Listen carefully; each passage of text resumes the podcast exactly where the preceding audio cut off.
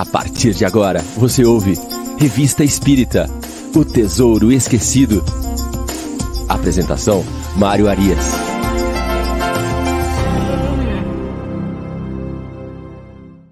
Olá, amigo ouvinte da Rádio Idefran. Estamos de volta com o programa Revista Espírita O Tesouro Esquecido.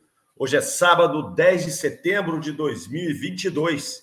Estamos aqui abrindo amanhã de programas ao vivo da Rádio Defran Sempre às 9 horas, Revista Espírita, o Tesouro Esquecido.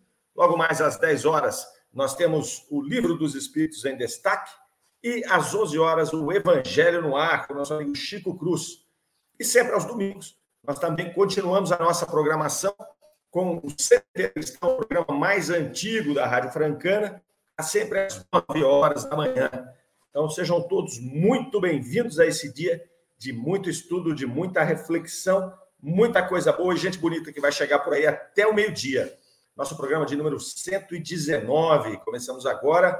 Vamos trabalhar com o mês de junho de 1860, na nossa revista Espírita. Aqueles amigos que estão chegando agora, seja aqui como internauta, seja na Rádio Defran, ouvindo aí no seu carro, no seu celular, é para entender que nós aqui acompanhamos a revista Espírita cronologicamente Estamos, então, agora acompanhando o fascículo de junho de 1860. Vamos desvendando aí cada artigo da Revista Espírita, compreendendo as observações, o pensamento de Kardec, o que acontecia naquela época lá com os nossos heróis ali que estavam construindo, compilando a doutrina espírita. E a turma vem chegando com a gente aqui já para participar conosco. Você que está aí nos assistindo pela internet, vá no chat, dá o seu bom dia, de onde você é? Faça parte aqui da nossa turma que constrói esse programa. Faça suas colocações, suas perguntas e vamos nessa, vamos que vamos. Quem chegou primeiro hoje aqui foi a dona Irene Pimenta. Dona Irene Pimenta chegou às 8h55 e ela fala lá de João Pessoa, na Paraíba. Suzy Silva está aqui conosco também de Curitiba, Paraná. José Ricardo de Vita, o Reinaldo lá de Sarandi, também no Paraná. Vera Souza, aqui do Luz e Amor. Nathalie da Rocha Wolf está conosco também. O Armando Caetano, o Fábio Pacheco, é sempre muito bom estar aqui com vocês, excelentes reflexões. A Karen, a Kari também chegou por aqui, a Gisele Nascimento, também do Luz e Amor, aqui, nosso grupo espírita Luz e Amor. Marisa Arruda acabou também de dar o seu bom dia para nós. E é isso, vamos que vamos. Nós estamos fazendo o programa hoje desde a cidade de João Pinheiro, Minas Gerais. Estamos aqui no início do sertão é, mineiro, dia quente, dia seco, e é isso aí, propício para a gente fazer o que temos que fazer. Vamos lá, direto para o nosso primeiro artigo: palestras familiares de além túmulo. Essa é uma sessão que a gente gosta muito, é, nos traz muito, muitos ensinamentos. É uma sessão onde Kardec trazia aqui as palestras, as evocações, as, as conversas que eles tinham com os espíritos ali na Sociedade Espírita de Paris e também nos outros centros que circulavam ali, aquele grande círculo de pessoas que estavam envolvidas com a doutrina espírita e com a comunicação dos espíritos. Kardec vem nos alertar quando ele introduziu na revista espírita este, é, é, este é, trecho, né, que é Palestras Familiares de Além Túmulo, que se aprende muito com os espíritos chamados espíritos ordinários. Porque muitas vezes a gente imagina que nós só vamos aprender a partir de comunicações de espíritos mais elevados. Mas não. Kardec extraiu muitas informações e instruções justamente dialogando com esses espíritos que ele chamou de espíritos ordinários, que nada mais são do que nós mesmos, desencarnados. Então, esses espíritos vinham trazer as suas impressões, vinham trazer as suas colocações, os seus pensamentos, as suas, descrever as suas atividades, e é assim que ele vai é, construindo ali esse arcabouço, comparando né, situações de espíritos, por que, que esse espírito sente isso nessa condição, por que, que aquele sente outro. Este grupo de espíritos, então, que tem esse comportamento em vida, passa a ter essas sensações depois de desencarnado, e aí ele vai construindo todo esse arsenal teórico que veio a compor depois do que nós chamamos de doutrina espírita. Muito bom, muito bom. A Alete Biali chegou conosco ali também, está dando o seu bom dia. Bom, palestras familiares de além túmulo, senhora Duré. É a primeira palestra de hoje, que eles vão evocar a senhora Duré. Senhora Duré era, era uma médium escrevente é, em Sete, na Argélia. Então, ela fazia o seu trabalho na Argélia, longe ali de Paris, longe da Sociedade Espírita de Paris. Ela vem a desencarnar em 1 de maio de 1860 e ela é evocada primeiramente na casa de Kardec é, em 21 de maio, e depois ela é evocada novamente na Sociedade Espírita de Paris em 25 de maio. Nos chama atenção aqui, primeiramente, a questão do tempo, o período entre o desencarne e a primeira evocação. Então, nós estamos falando aqui de 20 dias. Não? A senhora Duré falece e daí 20 dias eles já a evocam para poder tirar essas informações, tratar das coisas é, de maneira instrutiva com esta que foi médium, que teve contato com os espíritos enquanto em vida. Primeira evocação, ainda na casa de Kardec, né? Kardec evoca é, é, a, a senhora Duré, ela se aproxima e, e eles, eles começam a conversar. Kardec fala para ela: Olha, eu te conheço só de nome, a gente não teve oportunidade é, de se encontrar enquanto estávamos aí os dois é, é, encarnados, né? Você me conhecia? Ela falou: Não, também só te conhecia de nome e tudo mais. E aí ele fala: Você se aproximou de nós aqui da Sociedade Espírita de Paris depois que você despertou? Ela falou: Não, não, mas estava aguardando uma evocação né, meio que assim, era meio comum naquela época evocar, os, sobretudo os médios, os espíritas ali, para poder tirar deles que tinham um certo conhecimento do que estava se falando ali, as informações, as impressões do plano espiritual. Então, eles começam ali com essa conversa tranquila, né? É, Kardec vai, vai é, solicitar ela para é, que se poderia instala, né, a fim de trazer explicações instrutivas sobre diferentes pontos de vista.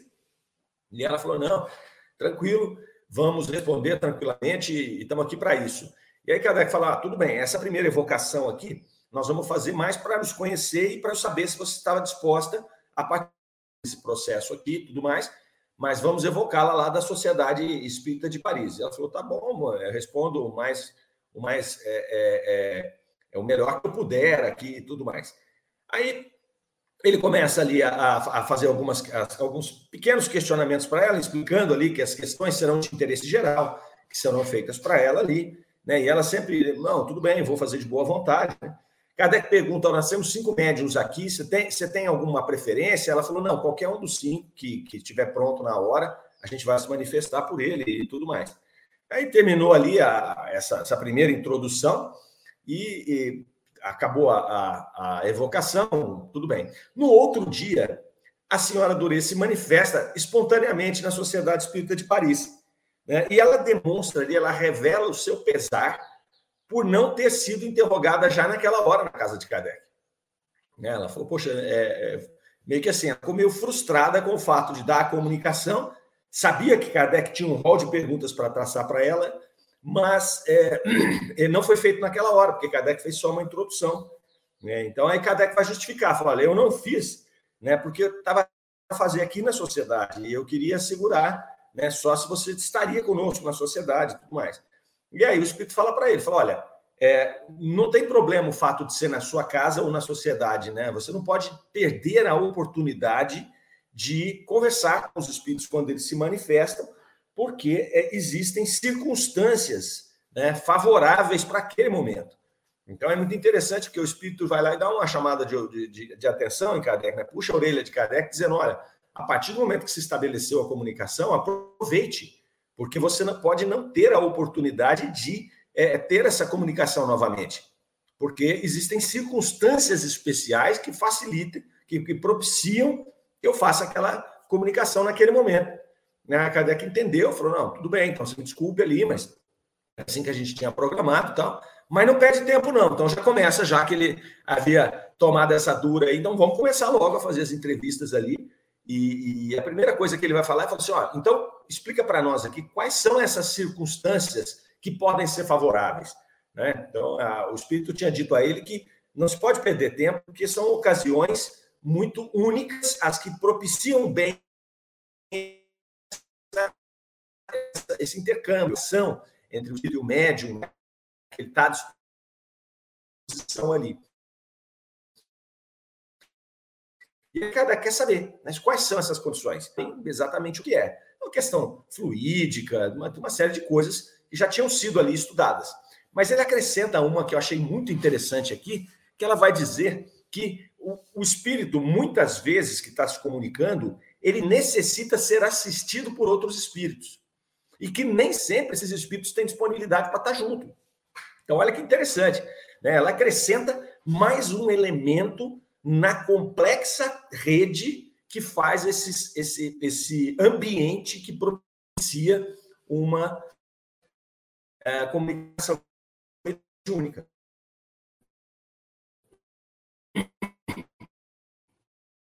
Então, a gente já sabe, né? padrão fluídico,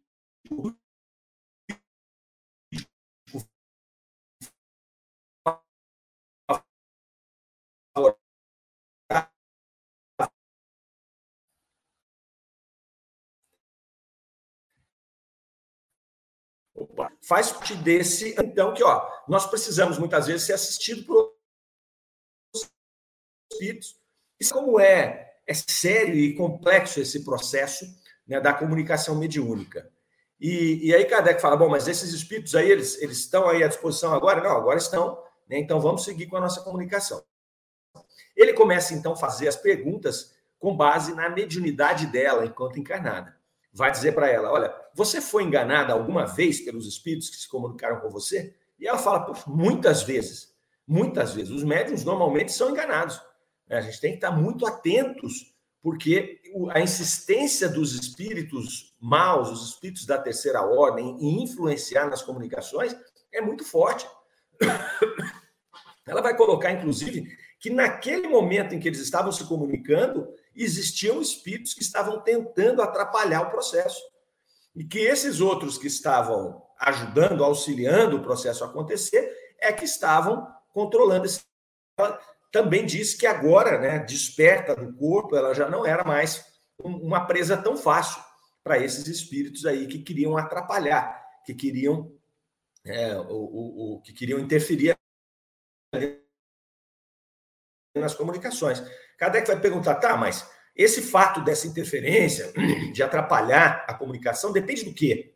Ela vai dizer, depende prioritariamente da condição do médium né, da condição moral, da autoridade moral do médium, para que ele possa é, ter essa assistência dos espíritos superiores, a fim de que não seja atrapalhado pelos inferiores. Ela falou, mas assim como nós temos muitos médicos, mas poucos bons médicos, nós temos muitos médiums, mas poucos bons médicos. Porque não é fácil. Nós vivemos num planeta de expiação e provas. A maioria de nós tem aqui, traz aqui o germen de vícios, o germen de más inclinações. É, então, é isso que os espíritos acabam se aproveitando. Então, ela fala: muito difícil você ter médium, ter dialogador que tem essa moral elevada a ponto de superar esses obstáculos aí que você vai encontrar nas, nas comunicações mediúnicas. Aí Kardec continua ainda nessa linha, né, pedindo para ela explicar mais claramente o que, que é que acontece com isso. Né, e, e aí ela vai falar, falou, olha, as nossas fraquezas fazem com que a gente atraia espíritos dessa mesma, desse mesmo teor vibratório. Então é mais fácil você fazer, como nós somos muito frágeis moralmente, você fazer comunicação com o espírito inferior do que com o espírito então ela vai trazer para nós essa situação aqui. Kardec vai perguntar para ela, tá, mas essa situação se dá é, sempre no plano espiritual, ou seja, esse embate entre os espíritos inferiores ali e os médios com esses defeitos, com esses com essas más inclinações, acontece sempre no plano espiritual. E ela vai dizer, não, acontece também no plano material. É via de regra o que acontece no plano material. E aí Kardec pergunta, mas como? Não, é que esses espíritos vêm nos influenciar na nossa vida. Vêm nos influenciar ali no nosso dia a dia. E aí Kardec vai e cutuca, fala, então não seria melhor não ser médium? Será que a gente, se não fosse médium, eh, não estaríamos aí expostos a esse tipo de assédio dos espíritos? E aí ela vai dizer, não, porque quem diz que só os médios são assediados? Todos contato com os espíritos, posto que todos somos médiums em algum grau. Então, a, a, questão de você ser um médium ostensivo, um médium que estuda, que trabalha, que conhece o processo, ele, ao contrário de te atrapalhar, ele te dá uma vantagem, porque você conhece o seu opositor. Eu, por exemplo, eu não sou médium ostensivo, então eu não tenho é, nenhum tipo de sensibilidade e tudo mais eu posso estar sendo assediado por um espírito e não percebo. Eu não sei que é um espírito que está me, me, tá me influenciando. Né? Então, eu tenho comportamentos, às vezes, que podem vir da influência desses espíritos inferiores que estão à minha volta, atraídos justamente pela minha pela minha é, fraqueza, né? Pela, pelas minhas más inclinações, baixo a vibração, permito que esses espíritos se aproximem de mim, eles me influenciam. Por eu não ser médium, não conviver com esse processo, eu não sei o que está acontecendo. Então, eu sou até um joguete mais fácil né, de, de, de ser conduzido do que aquele que é médium e fala: não, amigo, eu sei que você está aqui tentando me influenciar, mas eu não vou deixar você fazer isso. O Kardec sempre colocou isso, porque sempre tinha essa, é, é, dúvida, né? Então, peraí, o médium, eu tenho medo de ser médium, porque a hora que eu sou médium, eu atraio os espíritos para mim, e aí eu vou ter que combatê-los. E não tem essa, você vai ter que combater os espíritos que vão estar te influenciando o tempo inteiro, porque eles estão aqui. E eles têm esse poder de nos influenciar pelo pensamento. Se eu sou médium, eu descubro quem é. Então começa por aí. Né? E aí Kardec vai perguntar como acontecia isso e fala: olha, o que normalmente acontece com os médiums ou com qualquer pessoa é que o espírito vai naquelas más inclinações nossas que estão em germe e começa a fomentar essas más inclinações. Então, quer dizer, ele sabe que a gente tem algumas más inclinações, que às vezes a gente até está controlando isso aqui no nosso dia a dia, mas o espírito começa a trazer pensamentos daquela natureza para despertar aquela má inclinação e fazer com que você caia. É, é muito, muito interessante e muito perigoso, né? Muito perigoso. Por isso, orar e vigiar o tempo todo. Tem que estar em oração, tem que estar vigiando. Olha, esse pensamento aqui, ele é meu? Será que veio de fora? Né? Ele é um bom pensamento? Será que ele está despertando em mim mais inclinações que eu não estou percebendo? Então, fazer essa análise aí o tempo todo. Sempre mais fácil falar do que fazer. Sempre. Porque a hora que a gente vai para o dia a dia, que a gente se lança na nossa vida, a gente tem a tendência de cometer erros frequentemente é, que nós já cometemos. São essas más inclinações que estão conosco. Então, a, o ideal é nós começarmos a nos conhecer para poder entender onde estão essas más inclinações e poder começar a nos policiar a partir dela. Olha, eu estou começando a ter um pensamento aqui a partir de uma má inclinação que eu já identifiquei em mim. Então, eu preciso mudar esse padrão de pensamento. Seja este pensamento meu, seja esse pensamento sugerido por mim. Porque também não dá para terceirizar tudo, né, pessoal? Não dá para a gente dizer, não, todo pensamento ruim é de algum espírito que está me influenciando. Senão fica muito fácil, né? Aquilo que é bom sou eu, são as minhas virtudes, e aquilo que é mal vem de fora. Não. A gente tem que ter uma visão muito clara de que nós trazemos conosco essas más inclinações ainda, em germe ou então até desenvolvidas, e que nós temos que lutar contra elas. É para isso que nós estamos aqui. É para isso que nós estamos aqui no planeta Terra, vivendo esta reencarnação né, e, e, e, essa luta que é a gente né, combater, é, sobretudo a nós mesmos. É, esse é, o, é um ponto-chave aqui, é um ponto-chave aqui. Vamos ver quem está dando seu alô aqui, ó. Shirley Siqueira, dando seu bom dia lá de Poços de Caldas. A Malei Caprioli está aqui conosco também. E o Valdir e a Gabriela chegaram aqui 918 e 919, deram seu alô. Um grande abraço para vocês todos. Vamos nessa, vamos que vamos. Estamos lá na pergunta 17. Kardec já perguntou, então, a respeito desse processo da mediunidade, né, da, da influência dos espíritos sobre o médium. E agora é interessante que ele vai perguntar se esta é, pessoa, a senhora Durê, se ela vê ah, os espíritos que estão ali com ela, porque ela tinha mencionado que ela precisava de alguns espíritos para fazer essa comunicação, os espíritos que estavam com ela. É, você vê alguns espíritos aqui e, e, você consegue identificar. Ela falou: olha, eu vejo vários espíritos aqui, eu tenho uma multidão de espíritos comigo, os quais eu reverencio, para começar, os quais eu reverencio. Então, eram espíritos de um padrão vibratório superior ao dela, de uma autoridade moral superior à dela, que ela reverenciava, ela entendia que ela estava abaixo desses espíritos e ela reverenciava esses espíritos. E ela conta que esses espíritos estavam influenciando nas respostas que ela estava dando. É, é interessante isso.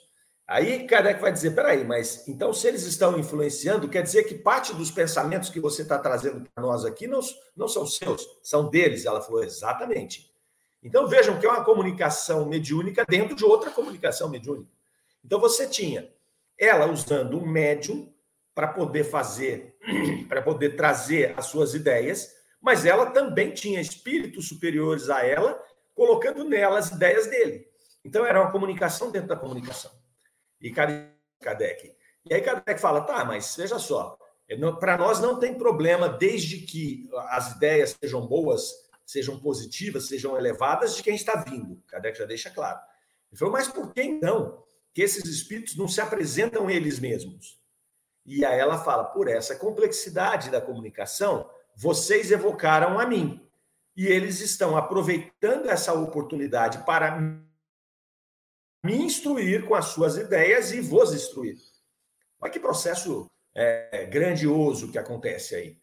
Então, se a gente estiver atento, se nós estivermos aí ligados, né, com um padrão moral elevado, olha o acesso que você tem. Então, eles estavam aproveitando aquela oportunidade rara que era a comunicação mediúnica para poder falar com aquele espírito da senhora Durê e, e, e ali vários espíritos influenciando o pensamento dela para aproveitar esse momento e trazer o máximo que eles podiam de informações corretas, instrutivas e positivas. É muito bacana, é uma obra em conjunto, né? Então havia ali um conjunto de espíritos trabalhando ali e ajudando ah, nessa comunicação. Parte então a, a, a, a nossa entrevista aqui para a situação do desencarne dela. Então, Kardec vai perguntar, primeiramente, se é, um espírito obsessor que acompanhava um encarnado, se ele poderia continuar o seu processo de, de obsessão após o desencarne. E o espírito vai dizer para nós que sim, via de regra, isso acontece. E que é, fora do campo carnal, às vezes a coisa fica pior do que quando era é, é desencarnado para encarnado. Porque você não tem mais o abafador do corpo físico. Ela fala: olha, é por isso que se descrevem por isso que muitas pessoas escrevem demônios. Né? Às vezes a pessoa vem apavorada numa comunicação mediúnica, eu estou vendo demônios, o demônio não me larga.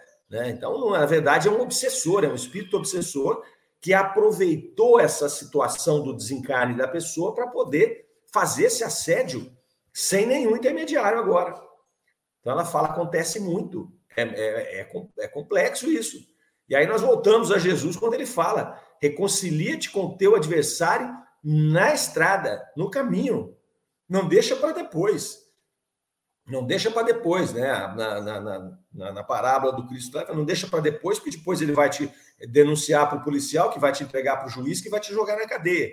Mas, na verdade, o que ele estava colocando é isso: você aproveite-se, reconcilie-se com as pessoas que você tem problema aqui, para que no mundo espiritual, livre do seu corpo físico, você não tenha que ter embates é, horrorosos lá de espírito para espírito.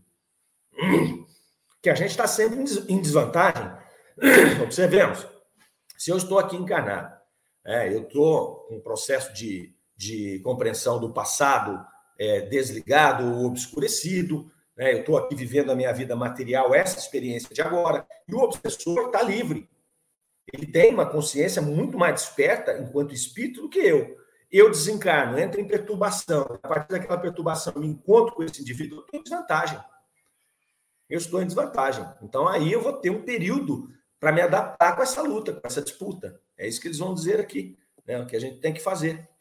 E o que, que a gente tem que fazer? Buscar, a partir da nossa melhoria, da nossa reforma íntima, criar uma autoridade moral que faça com que espíritos superiores e bons se aproximem de nós, para que a gente possa abrir o canal com o nosso anjo guardião e assim evitar que esses espíritos inferiores nos assediem seja aqui no nosso momento em que nós estamos encarnados, seja no momento em que nós já estamos desencarnados. Então você tem que se preencher de qualidades morais para fazer isso. E ela já se estende aqui na comunicação e vai falar também do médium. Né? Olha lá, o Fábio Pacheco está colocando lá, ó, é, espiritualidade sempre trabalhando a favor de todos, e ele colocou a frase: concilia-se com o teu irmão enquanto caminhas com ele. Essa foi a orientação do Cristo. Então, enquanto nós estamos caminhando, aproveita e concilia-se com todo mundo. Não deixa para depois. Ah, não, tudo bem, não vou falar mais com essa pessoa, não quero. Vai, depois vai ter problema na frente. Vai ter problema lá na frente. Do que depende a faculdade mediúnica? O Espírito coloca aqui. Vai depender do que esse assédio com a faculdade mediúnica. E aí o Espírito vai dizer, na verdade, vai depender dessa condição moral do médium. E aí Kardec coloca, então a mediunidade é, é dada para qualquer um. E aí o Espírito fala, sim, inclusive para muitas pessoas que têm é, um alto grau, é, para muitas pessoas que têm um alto grau de, de, de, de, questões viciosas. E aí Kardec pergunta, mas por quê? Não, é uma prova. Porque esta pessoa que tem esses vícios, que tem ainda essas más inclinações, ela vai estar em contato realmente com espíritos imperfeitos. Então ela vai ter uma camada de sofrimento aí de más influências. Ele diz o seguinte, né, a, a, a, o espírito diz o seguinte: nesses casos ainda, os espíritos superiores que estão ali espíritos familiares, o anjo guardião da pessoa, muitas vezes influencia esse espírito inferior que está se comunicando com essa médium ou com esse médium e traz a ele informações e conselhos a despeito do que queria aquele espírito. Olha só a conexão que vai fazendo. Ela não vai falar lá no meio da comunicação dela que tinha vários espíritos que estavam a influenciando para que ela desse a mensagem. É o mesmo acontece até nos processos obsessivos e nos processos de aproximação de espíritos inferiores daquele médium que ainda não está totalmente equilibrado. A espiritualidade usa esse processo, usa esse espírito inferior com sua autoridade moral para fazer com que ele dê bons conselhos para o médium. E aprendem os dois. Aprende o médium e aprende o espírito inferior, que é influenciado, por sua vez, por essa autoridade moral. Então, veja que é uma rede de influências. Né? Sempre aquele espírito que está um degrau acima ele influencia o que está andando abaixo. Então, se nós temos mais inclinações aqui, nós vamos ter espíritos despertos com mais inclinações que vão nos influenciar. Porém, se nós temos aqui conexão com o nosso anjo guardião, conexão com nossos espíritos protetores, ainda que esses espíritos estiverem nos influenciando, você tem esses outros o influenciando. Então, você faz até um trabalho é interessante que você permite que esse, esse espírito se esclareça.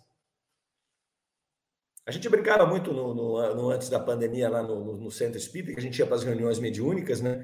Que o médium que não vigia, ele acaba sendo um Uber de espíritos é, é, inferiores. Porque ele faz o quê? Ele vai na reunião mediúnica, então ele leva ele mesmo é, influências negativas, espíritos inferiores que estão ali né, o assediando. Esses espíritos muitas vezes são tratados na casa espírita, são conduzidos ali para uma nova, uma nova situação existencial. O médium sai, como ele não muda o seu padrão vibratório, o que, que acontece? Ele atrai mais espíritos inferiores, e aí ele leva mais espíritos inferiores para o centro.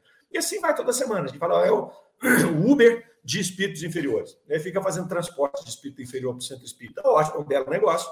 É um belo negócio, porque você vai pegando esses espíritos e vai trabalhando dentro da casa espírita e encaminhando essa turma aí encaminhando essa turma aí. Em algum momento o médium também vai mudar e vai seguir em frente ali. Então, continua falando aqui um pouco sobre a questão dessa, dessa da, da, da parte moral ali, que, da, da importância dessa parte moral do médium para que ele possa equilibrar as suas comunicações, as suas relações com o mundo espiritual, né? e também fala dos dialogadores, né? que são aquelas pessoas que estão ali participando das entrevistas com os médios, a gente chama de doutrinadores, dialogadores, eles chamavam de entrevistadores. Então, é que este também tinha que, a partir de boas práticas morais, tudo, auxiliar no processo, porque isso fazia com que se atraíssem bons espíritos para as comunicações. Então é sempre é sempre essa questão, né? Eu estou dependendo do meu estado vibracional é o que eu vou atrair para mim.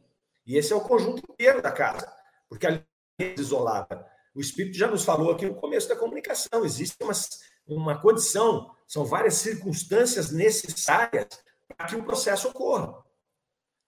E aí ela vai passar por essa sintonia vibratória entre os membros que estão ali trabalhando. Se cada um está vibrando numa, numa, numa vibração diferente, se cada um está emanando fluidos, é, é, energia fluídica ali, né, material fluídico diferente, vai virar uma confusão. Agora, quando está em sintonia o grupo, aí você consegue resultados melhores. Vai falar aqui dos defeitos de um médium, que, que, que ele tem que observar, e a, e a, questão é sempre a mesma. Né? É o orgulho, a vaidade, começa tudo por aí. Né? Começa tudo por, pelo orgulho, pelo amor próprio, pelo egoísmo, e depois descamba no resto. Então, olha, meu, cuida do egoísmo, cuida do orgulho. Né? Você vai trabalhar, entenda que você é só um instrumento, entenda que você é um ser humano é, passageiro, né? você é impermanente. Então, é, os espíritos sempre trazem essa tônica, essas informações aqui, para que a gente possa, possa é, é, ter as ferramentas para poder nos, nos, nos melhorar aqui né? e melhorar o nosso padrão vibratório. E aí ele vai, Kardec vai fazer uma observação sobre essas questões que o Espírito trouxe e vai falar, olha, sempre acontece isso nos processos de obsessão, a gente percebe um grau de orgulho, de egoísmo forte no médium, que ele começa a se exaltar com o processo de ser médium, ele começa a achar que ele é melhor que os outros, porque tem espíritos que só falam com ele ali. Então ele começa a ir num processo de ter uma crença cega a tudo que aquele espírito fala. Então, se o espírito é meu amigo e eu acho que ele é um espírito superior, eu acredito cegamente em tudo que ele fala. Aí o espírito, por sua vez, que quer fascinar esse indivíduo, afasta ele do grupo, porque ele não quer que esse indivíduo tenha contato com outras pessoas que possam questionar as mensagens. Então, normalmente, ele isola o indivíduo num canto e aí ele fascina o cidadão, que vai ali é, ficar envolvido com as adulações do próprio espírito, porque o espírito, olha, você é muito bom, você é um médium fantástico, ainda bem que eu te encontrei, nós temos muita coisa boa para trazer para a humanidade. Aí o espírito, o médium infla o ego dele, pronto, está fascinado. E depois é um problema danado para poder tirar essa obsessão desse médium. Outro artifício que os espíritos usam muito nos diz aqui na sua observação, é, são nomes veneráveis. Então o espírito chega, começa a se aproximar desse médium que ele quer fascinar e vai dizer: Eu sou o espírito de verdade, né? eu sou Sócrates, eu sou Paulo de Tarso, eu sou fulano de tal. E o espírito acredita cegamente, o, o médium acredita cegamente nisso. Porque o ego dele, o orgulho dele, faz com que ele se imagine bom o suficiente para atrair esse tipo de espírito. E aí entrou a confusão. A gente já viu vários casos, e que tem vários casos desse tipo aqui também. Né? Então é isso aí. Olha lá, ó, na teoria é fácil, na prática a teoria muda. Por que será? É porque na teoria a gente está aqui, por exemplo, nós estamos estudando aqui hoje, né, mano? Então, o, momento em que você está estudando, você está predisposto a estudar, né? A gente já fez aqui uma, uma preparação, muitos de nós fizemos uma prece antes de começar o trabalho, né? Então você está aqui focado, estudando, compreendendo, lendo aqui, né? Usando a lógica, isso é uma coisa. Daqui termina isso aqui, eu saio para a minha vida ali, é, eu esqueço muitas vezes tudo aquilo que a gente está fazendo. Por isso que na prática é tão difícil, porque aí começam as minhas más inclinações a aflorar. Né? Então eu saio de carro, alguém me fecha, eu já pá, fico bravo com essa pessoa. Quer dizer, aqui é muito fácil, no papel, falar, não, sou uma pessoa me que às vezes ele não viu, às vezes ele está num mau dia, né? Tá tudo bem, isso não, não aconteceu nada, que ótimo. Mas na hora que eu estou lá na prática é diferente. Porque o nosso comportamento na prática, ele não é um comportamento racional igual nós estamos tendo agora. Ele é um comportamento muito mais instintivo. Então estamos ali, aconteceu alguma coisa, a sua reação muitas vezes ela é instintiva e muitas vezes ela traz à tona essas más inclinações em germe que a gente carrega e ela, pum, explode. E o pior, hein? A gente às vezes não tem condição, pelo próprio egoísmo e, e, e outras cositas mais, nós não temos condição nem de avaliar que nós estamos colocando em prática uma má inclinação. E aí a gente persiste. Vai fazendo a mesma coisa, a mesma coisa, a mesma coisa, passa a vida inteira fazendo. Porque a gente passa pano para nós mesmos. Eu tenho um comportamento ruim. Ah, não, mas é porque eu estava cansado. Ah, não, mas a pessoa me estressou mesmo. Ah, então, tá entendendo? A gente não tem um comportamento e fala assim, ah, eu tenho que me envergonhar desse comportamento que eu tive aqui. Eu preciso mudar esse tipo de comportamento. A partir do momento que a gente consegue identificar que nós temos um mau comportamento, policiar esse mau comportamento, ainda que ele aconteça 10 vezes no dia. Se você marcar, falar, aconteceu 10 vezes, em amanhã tem que acontecer só 9.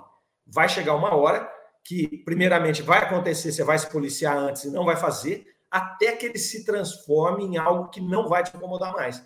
Você mudou um padrão. Né? Você mudou um padrão de uma má inclinação. Então, eu fazia isso antes, mas eu não faço mais.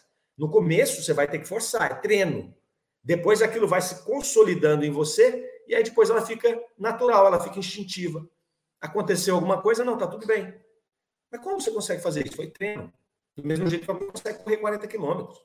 É treinando. Primeiro ele corre 500 metros, depois ele corre um, depois ele corre cinco, depois ele machuca, fica um tempo parado, corre de novo. É assim. É assim que a gente tem que fazer com as nossas mas É isso que os espíritos nos orientam aqui, né? Muito bem. Olha lá, ó, Karen a Karen, ó. O autoconhecimento é a humildade, é fundamental, principalmente para o médium, para todo mundo, e para o médium é mais porque ele está mais exposto, né? Ele está mais exposto. Olha o Armando lá, nem com os meus familiares mais próximos consigo mudar. Cara, como é difícil.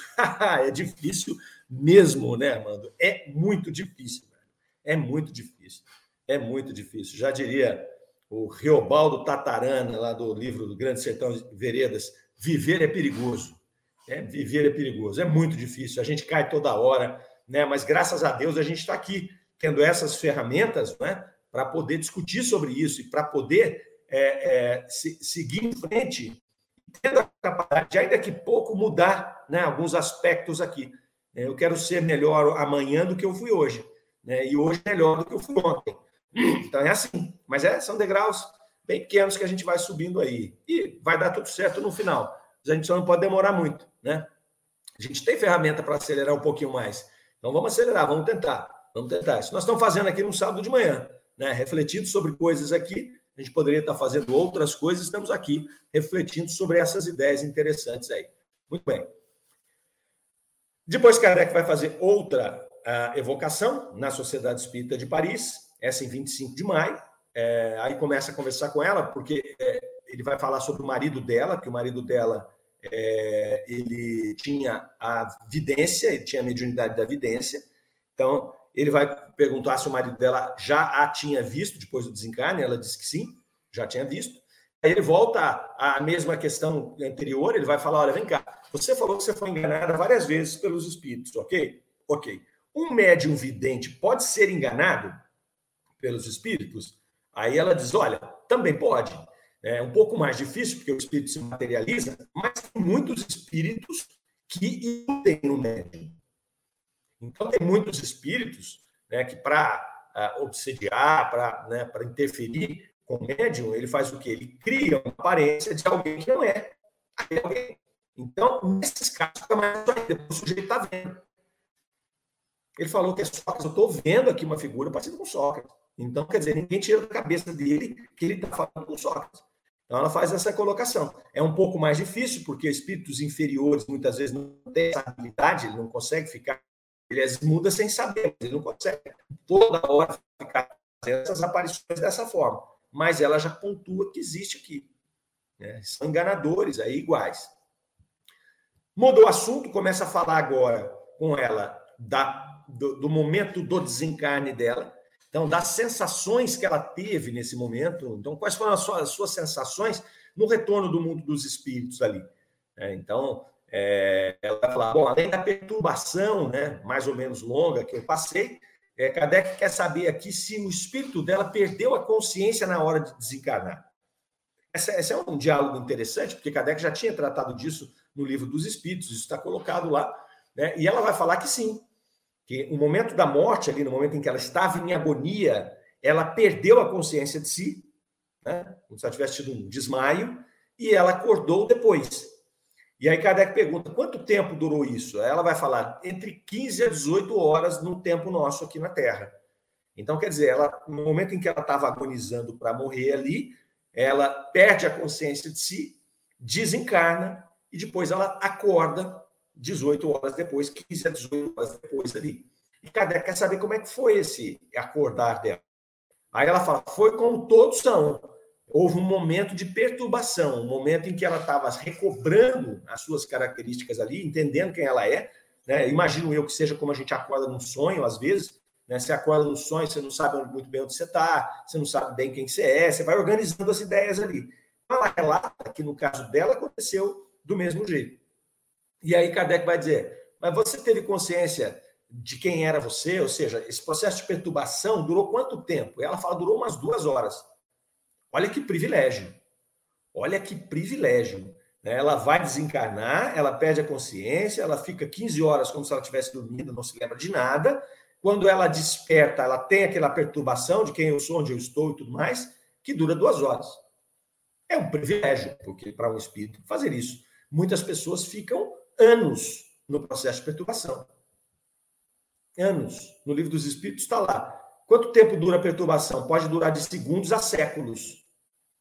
A dela durou duas horas. Durou duas horas só. Então, quer dizer, é preparo, né, gente? Ela estava preparada, ela conhecia a questão da, da, da, da morte, da passagem para o mundo espiritual. Então, é, é, é, teve um benefício enorme. E ela vai falar desse processo da morte aqui, é, do despertar, e Kardec faz aqui uma relação entre esse processo do desencarne com o processo do encarne, da reencarnação. Então ele vai falar: olha, existe uma simetria nesse processo. Então vocês percebem que na hora que a pessoa vai morrer, falando Kardec aqui, vocês percebem que a pessoa, na hora que vai morrer, ela perde a consciência, ela entra em perturbação, depois ela desperta lá na porta. E ele fala: com o nascimento acontece o oposto. O espírito está lá, desperto, né? sabendo quem ele é, tem noção das vidas que ele teve, enfim, tem uma amplitude, uma clareza muito maior de pensamento. Começa a haver um processo inverso um processo de perturbação, ele começa a se perturbar ali, que é o processo de aproximação com o corpo físico. Né? Então, ele entra no estado de perturbação, depois ele perde a consciência de si, faz a acoplagem no corpo físico, e aí é que começa a despertar de novo. Nessa hora, com as limitações do aparelho físico. Né? Ele já não lembra mais o que ele se lembrava enquanto ele estava encarnado. Então, Kardec vem descrever isso aqui. Né? Então, só no momento em que a criança respira, ele vai dizer aqui, é só então que se torna completa e definitiva a união entre o espírito e o corpo. Olha que legal, né? Kardec era, era fantástico, né? Ele faz essa simetria entre a morte e ao contrário, né? Do, do, do, do renascimento. E a gente tem informações de espíritos que o renascimento dá muito mais medo do que a morte, né? Para o próprio espírito. Hora que ele começa a entrar em perturbação ali, ele sabe todo o processo que vai acontecer, se não sabe por esclarecimento, sabe por intuição, a coisa vai ficar feia, né? que ele vai reencarnar de novo e que ele não vai lembrar daquilo que ele tinha clareza lá no plano espiritual, e aí é, o bicho pega. Né? E aí é onde a gente está aqui no plano material aqui para errar, né? para testar, para fazer o nosso planejamento reencarnatório. Claro que muitos são compulsórios, não sabem nem o que está acontecendo. Né? Mas uma boa parte, imaginando um mundo de expiação e provas migrando para um mundo de regeneração, nós queremos ver que a maioria dos reencarnes que acontecem aqui hoje já não são totalmente compulsórios. Uma boa parcela deles foram programadas no plano espiritual. Você teve essa condição de programar minimamente a sua reencarnação, de optar, eu quero essa prova, aquela prova, enfim, dentro das disponíveis por ali. Né? Mas aí você vai ter esse medo danado né, de, dessa perturbação e falar, velho, é como se estivesse pulando uma água gelada, né? Dá aquele medo na hora, mas ah, vou ter que pular, e aí você pula. Né? Mas é, é bem complicado, o cara tem que focar esse trabalho aí. É, depois ele vai falar do despertar, né? Como é que ela despertou ali, e o reconhecimento que ela teve. Esse espírito vai dizer que no momento em que ela recobrou a, a, a sua, a, a sua consciência lá no plano espiritual, ela se viu cercada por vários espíritos amigos que estavam ali ajudando naquele processo para tirá-la da perturbação. É maravilhoso, né? Sempre a caridade, sempre a, o, a vontade, a vontade de servir ali, ajudando a que ela se despertasse, né? rodeada de seres espirituais. E ela vai dizer que muitos espíritos que ela tinha conversado, que ela tinha evocado né, no seu trabalho mediúnico até ela para agradecer Olha que legal isso. Ela diz, olha, é, é muito lindo porque esses, esses espíritos vêm, é muito, muito bom essa amizade no plano espiritual. Então, esses espíritos chegam até ela para poder é, auxiliá-la ali, conversar com ela, agradecer a ela pelo que ela tinha feito. Então, foi muito bacana isso aqui, muito bacana aqui. Aí ela, a Kardec fala, tá, e você se sentiu admirada no plano espiritual? Ela falou, demais, muito. É surpreendente. É surpreendente o despertar no plano espiritual. E aí Kardec fala assim: essa resposta nos admira. Porque você já passou pelo plano espiritual várias vezes, posto que você já reencarnou várias vezes. E você, como médium, tinha contato com o plano espiritual também. Né? Aí ela vai dizer assim: o plano espiritual nos surpreende sempre. Ela fala aqui: eu não era das outras vezes tão adiantada quanto hoje. E depois, a diferença é tão grande que nos surpreende sempre. Olha que resposta interessante. Eu não era tão adiantada quanto hoje. E aí Kardec insiste nessa pergunta. Ele insiste. Kardec fala assim, por favor, seja mais clara com essa explicação. Seja mais clara. Isso não seria porque cada vez que você desencarna, você já evoluiu um pouco mais, ela vai falar exatamente isso. Então, a impressão que eu tinha do plano espiritual, o acesso que eu tinha, o conhecimento que eu tinha na última reencarnação, é diferente dessa, do desencarne.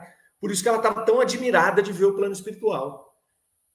Moçada, como é bacana isso, né? Como é bacana a gente imaginar, por exemplo, que, quem sabe, né, todo estudo que a gente se, se dedica, todas as experiências que a gente faz, é todo esse cuidado que a gente tem que ter e tem que trabalhar cada dia mais para ter, enquanto respirar, de poder né, melhorar as nossas boas inclinações e diminuir as nossas más inclinações, todo esse trabalho vai fazer com que a gente tenha uma clareza muito maior, uma percepção muito maior, um acesso muito maior no plano espiritual.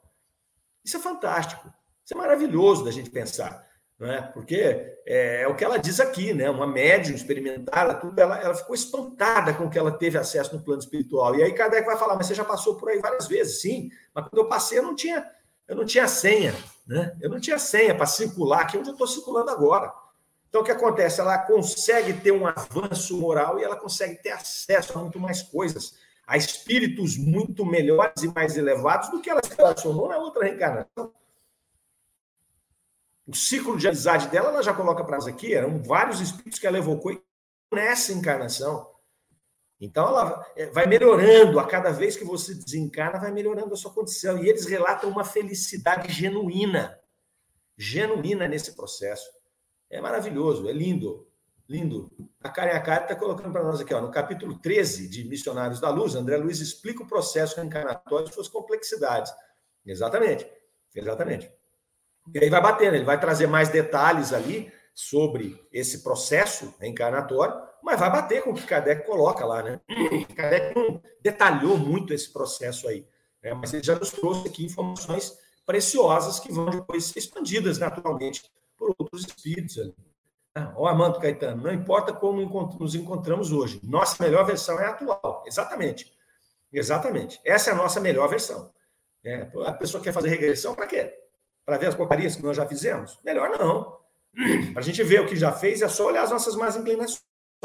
Mas hoje nós somos a nossa melhor versão. É isso aí mesmo. Ele está dizendo que é isso que motiva merecer um lugar melhor. Né? Então, vamos trabalhar para merecer esse lugar melhor. Essa comunicação é muito bacana aqui, vai terminando aqui essa comunicação. É, vamos passar já para o próximo artigo aqui, que é muito interessante também, vai falar de medicina intuitiva, né, de curas é, espirituais. E aqui nós voltamos aqui com o Dr. Morey. O Dr. Morey que vai falar para nós sobre a senhorita Desigodu.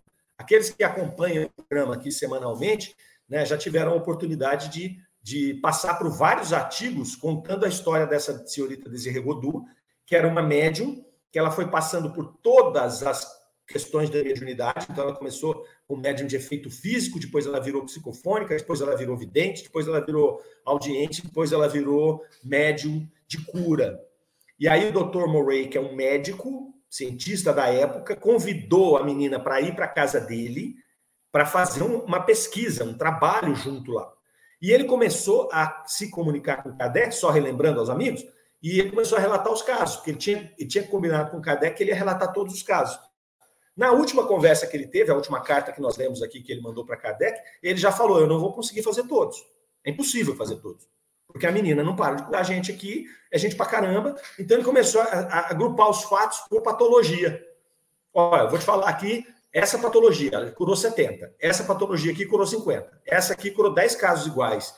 Então ele vai ele, ele vai falando, pô, não dá, não dá, é uma máquina, é uma máquina. E aqui ele vai trazer, hoje ele já começa a comunicação dele pedindo desculpa, porque ele não vai trazer casos agora, depois eu vou trazer mais casos.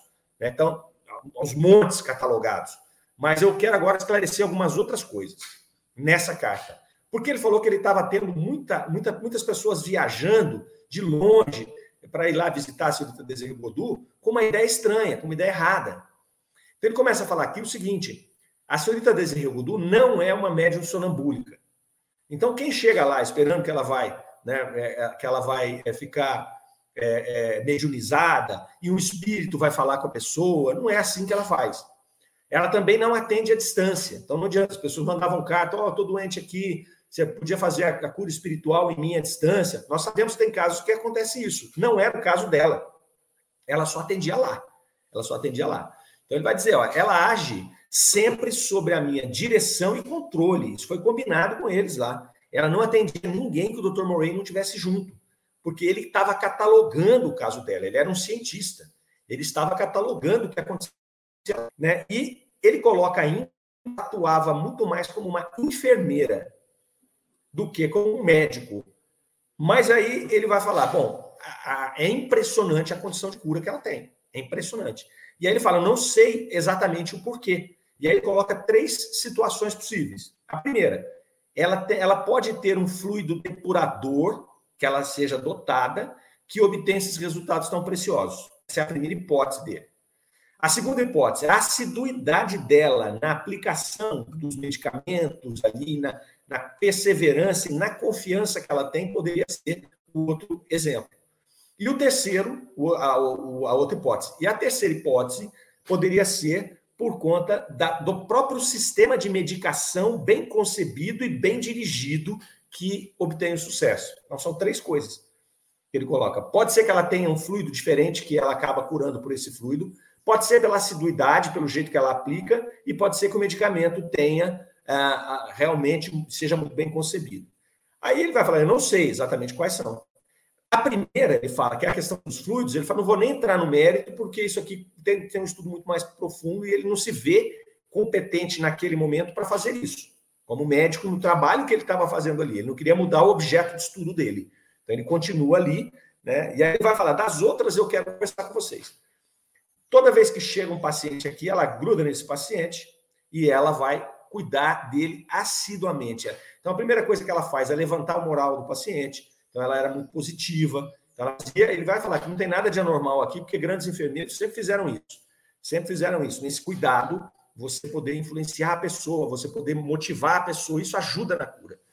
Depois ela preparava o medicamento, e aí ele vai falar que o medicamento ela sempre preparava com coisas muito simples que ele encontrava ali mesmo na região, plantas, casca de árvore e tudo. Ele falou só que é simples, em teoria, na prática varia ao infinito. Olha só que legal. Ele, ele fala que para cada tipo de doença, ela fazia uma composição com essas coisas simples. Então, olha só, né? Um médium de cura, uma intuição violenta, muito provavelmente ela fazia anamnese ali, ou o espírito fazia uma anamnese, o espírito que acompanhava, e dizia: você vai usar isso, isso, isso, nessa proporção aqui, nesse tempo, desse jeito. Então, aí ele começa, o Dr. Murray começa a olhar e fala: Eu acho que está aí o negócio, porque ela cuida cada pessoa de um jeito, com, esse, sim, com essa simplicidade, mas com doses e misturas que vão ao infinito. Então, agora eu ponho duas pitadas dessa planta, ponho uma dessa, agora eu trago essa casca, coloco três, coloco quatro. No, nesse caso aqui, eu aplico dez vezes por dia, no outro caso, eu coloco um emplasto velho, daqui a amanhã eu tiro. Então, quer dizer, ela tinha esse processo de saber exatamente o que, ela faria. E o doutor fala assim: o resultado é muito melhor do que qualquer remédio que a gente conhece. E aí ele fala assim: tem coisa que ela faz que não pode nem ser considerado medicamento nenhum, é um unguento, assim, que você olha e fala: isso aqui não tem capacidade curativa nenhuma. E a pessoa cura. Então ele continua com essas situações né, de dúvida. Ele fala: será que é a assiduidade? Será que é essa composição ou será que são os fluidos dela? Ele fica ali, né, nessa dúvida, porque ele estava num beco sem saída, ele não sabia, ele sabia que ela curava muito. E ele já tinha falado na carta anterior a respeito das pessoas que não concluíam os treinamentos, os tratamentos. Então ele falava: não adianta a pessoa vir aqui, ela vai ser curada no estalo. Algumas eram, mas outras precisavam de ter uma frequência. E muitas vezes o processo de cura está aí, está no caminhar. Não é no remédio que você vai tomar, é, é naquilo que você caminha, que você é, atua ali, é que vai que vai é, é, que vai te ajudar nessa cura. Ele vai trazer essas situações aqui. Ele vai falar que, olha, é, ela não estudou nada, ela não é médica, ela não é enfermeira, ela não é nada. Então, de onde que ela tira esse negócio de fazer esses medicamentos? Também é obviamente, ele sabia muito bem que era essa influência espiritual, mas ele, como cientista, não podia colocar isso aqui, porque ele não prova. Ele não consegue provar que ela tem uma influência espiritual. Então, ele vai trazendo isso aqui, essas aplicações aqui, como é que ele faz, é muito interessante ali. Vai falar que esse tipo de medicina é muito novo para nós, mas que não é novo para a humanidade, que ele é utilizado, sempre foi utilizado ao longo do tempo, né? Xamãs e, e, e pajés e esses né, esses curandeiros do passado tinham esse dom de fazer essas misturas, de aplicar, de saber quanto tempo tem que ficar ali. Então, essa é uma medicina nova, ele vai dizer. É uma outra forma de se fazer medicina, é, e, e, com efeitos fantásticos ali, usando com habilidade esses componentes simples, nessas doses aí certinhas ali. Né? E ele fala: olha, precisamos de mais tempo aqui para perseverar, né, perseverar aqui com o, o nosso, nosso trabalho. Né? Vamos chegando aqui ao fim desse artigo. Quem chegou conosco aí foi Fernando Palermo, nosso presidente do IDEFRAN. Fernando, que está de volta, teve uns dias fora, está de volta hoje, vai apresentar agorinha mesmo o livro dos Espíritos em Destaque. É, amanhã, o Sementeira Cristã vai tratar do tema O Livro dos Espíritos também. Então, não perca, a gente vai ter muita coisa bacana, muita informação interessante chegando. Né? Nós vamos ficando por aqui para abrir espaço para o Livro dos Espíritos em Destaque. Então, desejamos a vocês uma final de semana maravilhosa, uma semana produtiva. Agradecemos a companhia. Que fiquem todos com Deus. Até a próxima semana. Rádio Defrão, amor Você ouviu Revista Espírita O Tesouro Esquecido.